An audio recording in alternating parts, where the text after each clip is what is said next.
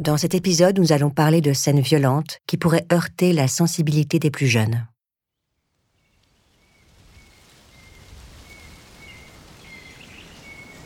Vendredi 25 mai 2012. Le jour se lève sur Edmonton, une métropole nichée au cœur des grands espaces, à l'ouest du Canada. Ce matin, la police ne reçoit aucun appel. Ni les détectives, ni le commissaire. Calme plat. Personne n'est au courant qu'au même moment, Marc Marek, un habitant de la ville, reçoit par mail une vidéo. Durée 11 minutes.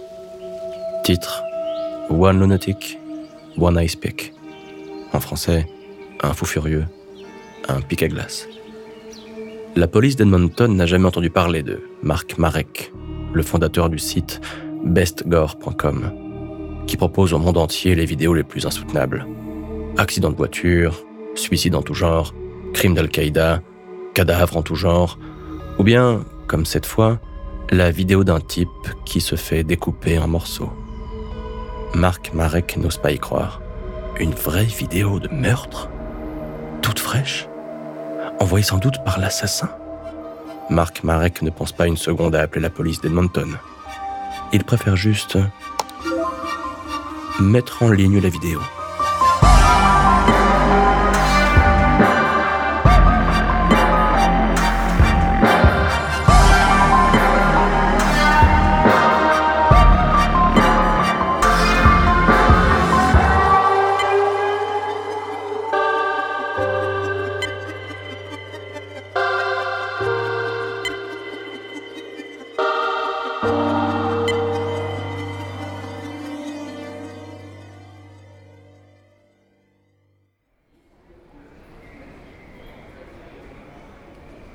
Samedi 26 mai 2012, il y a du monde à la porte 4 de l'aéroport Pierre-Éliott Trudeau de Montréal. Luca Magnotta s'apprête à rejoindre Paris à bord d'un vol Air Transat. Il porte un t-shirt Mickey et un pantalon kaki. Il est anxieux, sale. Il ne s'est pas lavé depuis le truc. Il est à bout de force. Dans l'avion, il ne tient pas en place. Il ne pense à rien. Il ne veut plus entendre les voix ni entendre parler de Mani. À un moment, il craque. Il pleure, recroquevillé au fond de l'avion. Tu es le meilleur. Tu es le meilleur.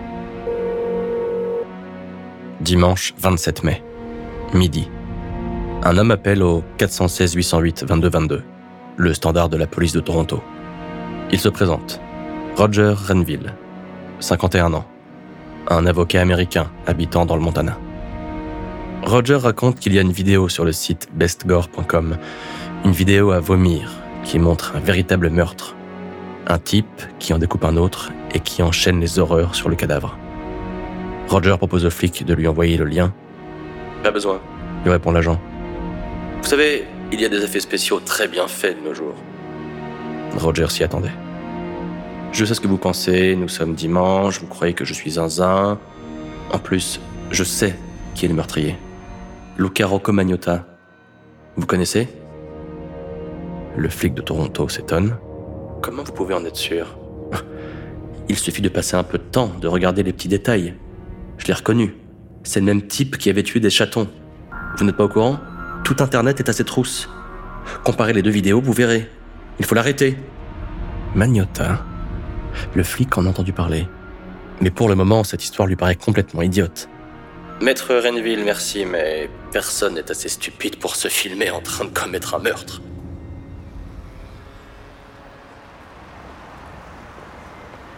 À Paris, Lucas s'ennuie. Il erre de boutique en boutique, vole un flacon de parfum, essaie de s'incruster dans une soirée, en vain. Il retourne dans sa chambre au Novotel de Bagnolet, un grand bâtiment blanc qui a tout d'une barre HLM coincée entre le périphérique, l'autoroute A3 et le centre commercial Auchan. Il récupère les clés de sa chambre. Son nom Kirk Trammell. Le lendemain, Luca échange avec Jean-Christophe, 51 ans. Ils discutent ensemble depuis 4 mois sur un site de rencontre gay. Je suis à Paris. Viens à la maison, je t'héberge. D'accord. Descends au métro Mérite Clichy.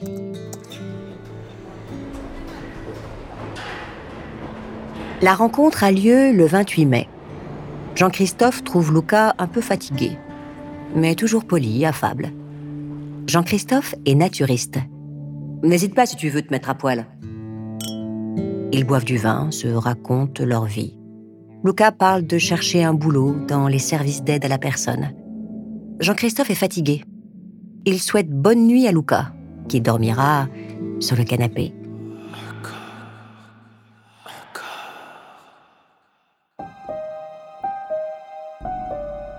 29 mai, 7 heures du matin. Une main se glisse dans l'ouverture de la porte de la chambre à coucher. Luca regarde Jean-Christophe, qui dort profondément. Luca est tout habillé. Il regarde son hôte encore. Quelques minutes. Et brutalement, Luca s'en va. Paris, ça ne lui convient pas. À Montréal, cela fait plusieurs jours que Mike, le concierge de la résidence au 5720 boulevard de Carrie, a remarqué une grosse valise abandonnée, placée dans le local ordure. Les résidents se plaignent de l'odeur. Mike décide de s'en occuper. Il met ses gants, prend la valise, la pose sur le sol et ouvre la fermeture éclair, machinalement.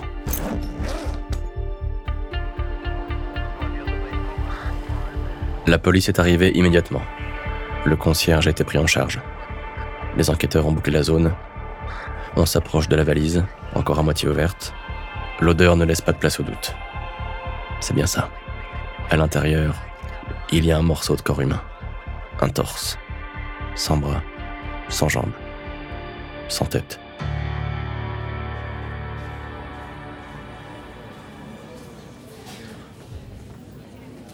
Le même matin, au commissariat, un groupe de trois jeunes étudiants viennent déclarer que leur ami John Lynn a disparu. Ils sont très inquiets. Ils sont même allés voir chez lui. Ils n'ont aucune idée d'où il peut être. Ce n'est pas son genre de faire ça. Le policier prend la déposition, mais on ne s'éternise pas. Tout le commissariat est en ébullition avec cette affaire de corps démembré. En fin de journée, à 200 miles de Montréal, la police d'Ottawa est appelée en urgence l'équipe du Premier ministre Stephen Harper a reçu un colis contenant un paquet cadeau noir qui dégage une odeur épouvantable. Les policiers ouvrent le colis. À l'intérieur, un pied humain.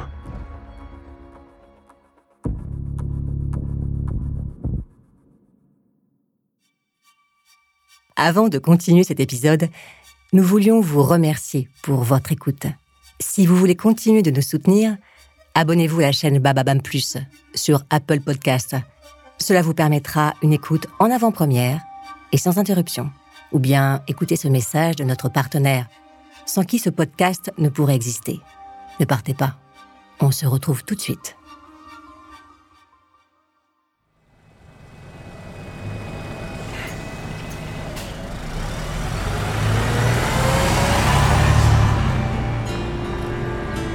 Le 30 mai, vers 11h du matin, Luca Magnotta sort d'un bus Euroline.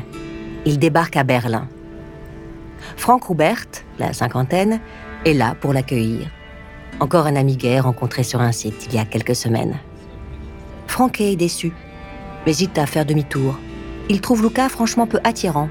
Il est mal habillé, il a l'air négligé. Mais il a l'air vulnérable, fatigué. Il lui fait pitié, en vérité. Alors Franck lui propose quand même de l'héberger quelques jours. Luca montre à Franck une enveloppe de cash, 5000 euros. Toutes ses économies. Luca veut s'amuser. Franck accepte de l'accompagner, ils font du shopping. Sortent dans les bars, se paient des escortes. Plus tard, Luca explique à Franck Je vais m'installer ici et je deviendrai escorte.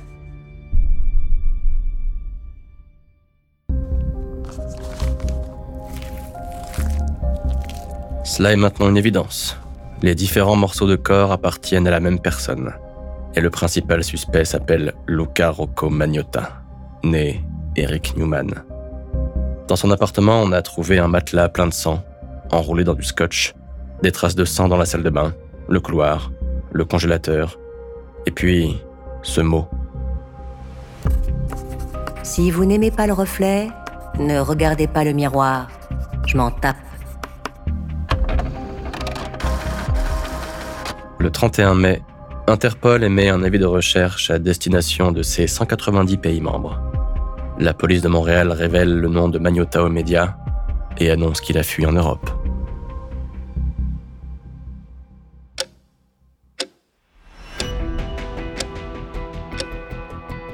À Montréal, plusieurs agents sont rassemblés dans une petite pièce des bureaux de la Gendarmerie royale du Canada, l'équivalent de la police fédérale, chargée des crimes les plus graves.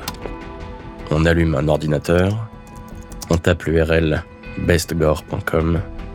Pas besoin de chercher bien loin, elle est en page d'accueil.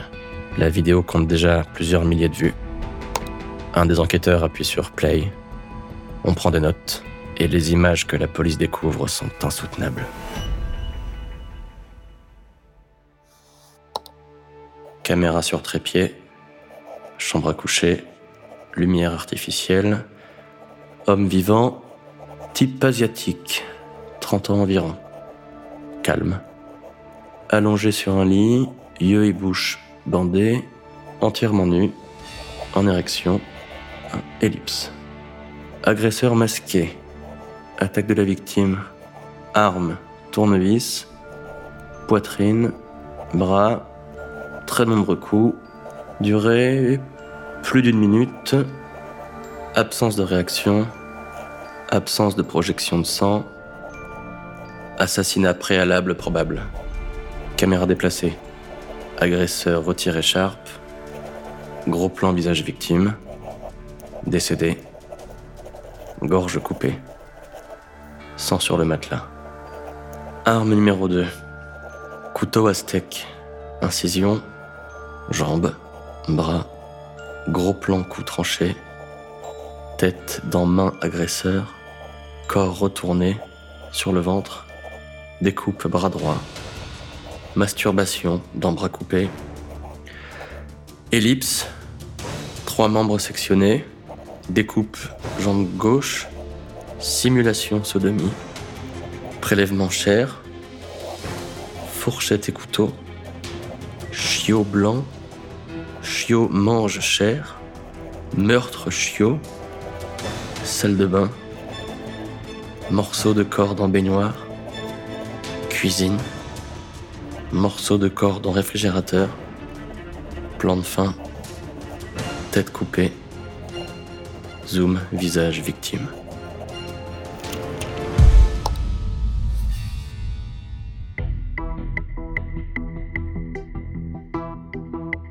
1er juin.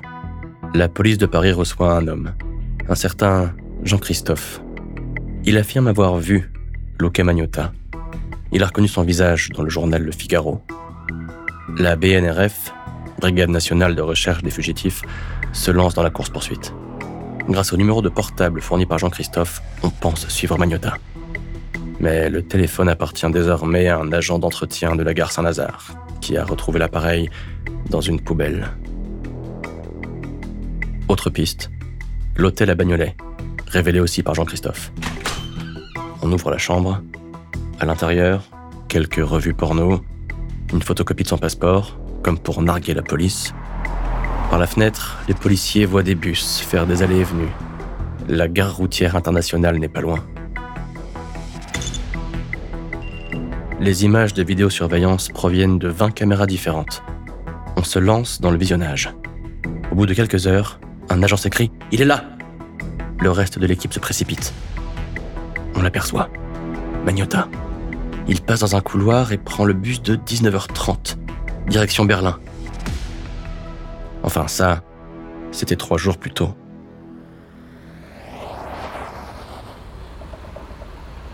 Le 4 juin, à Berlin, Franck dépose Luca au métro.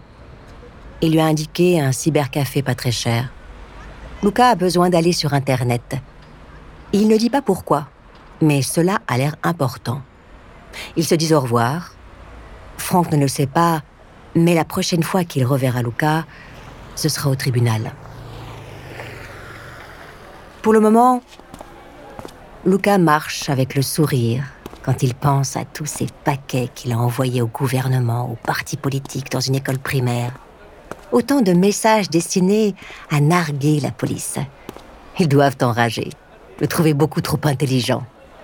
D'ailleurs, ces imbéciles n'ont même pas encore retrouvé tous les morceaux.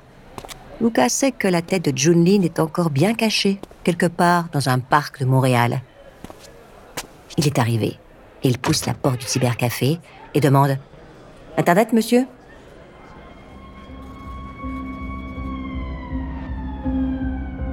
Il a fini par se faire attraper. Dans la fourgonnette de la Berlin Polizei, Luca repense à sa vie. Enfin, aux photos de sa vie, cachées un peu partout sur Internet. Il se souvient des messages de blog, des faux comptes, des likes, des vidéos, des heures passées, à chercher comment émerger, être plus beau que les autres, plus unique que des milliards d'inconnus. Bien sûr, il aurait préféré avoir son étoile sur Hollywood Boulevard, défiler pour Gucci, devenir une star du porno, de la télé-réalité, des tabloïds. Peu importe. Ce qui compte, c'est d'y être arrivé. Il sera devenu une star de l'horreur. Toujours mieux que rien. Luca finira peut-être derrière les barreaux, mais dans sa tête, les voix seront toujours là pour le féliciter, lui dire qu'il est beau, fort, intelligent, qu'il a mérité sa revanche. Marilyn Monroe, Tom Cruise, Clint Eastwood, Hitler, Rocco Siffredi, Carla Homolka. Ils seront tous là pour lui murmurer au creux de l'oreille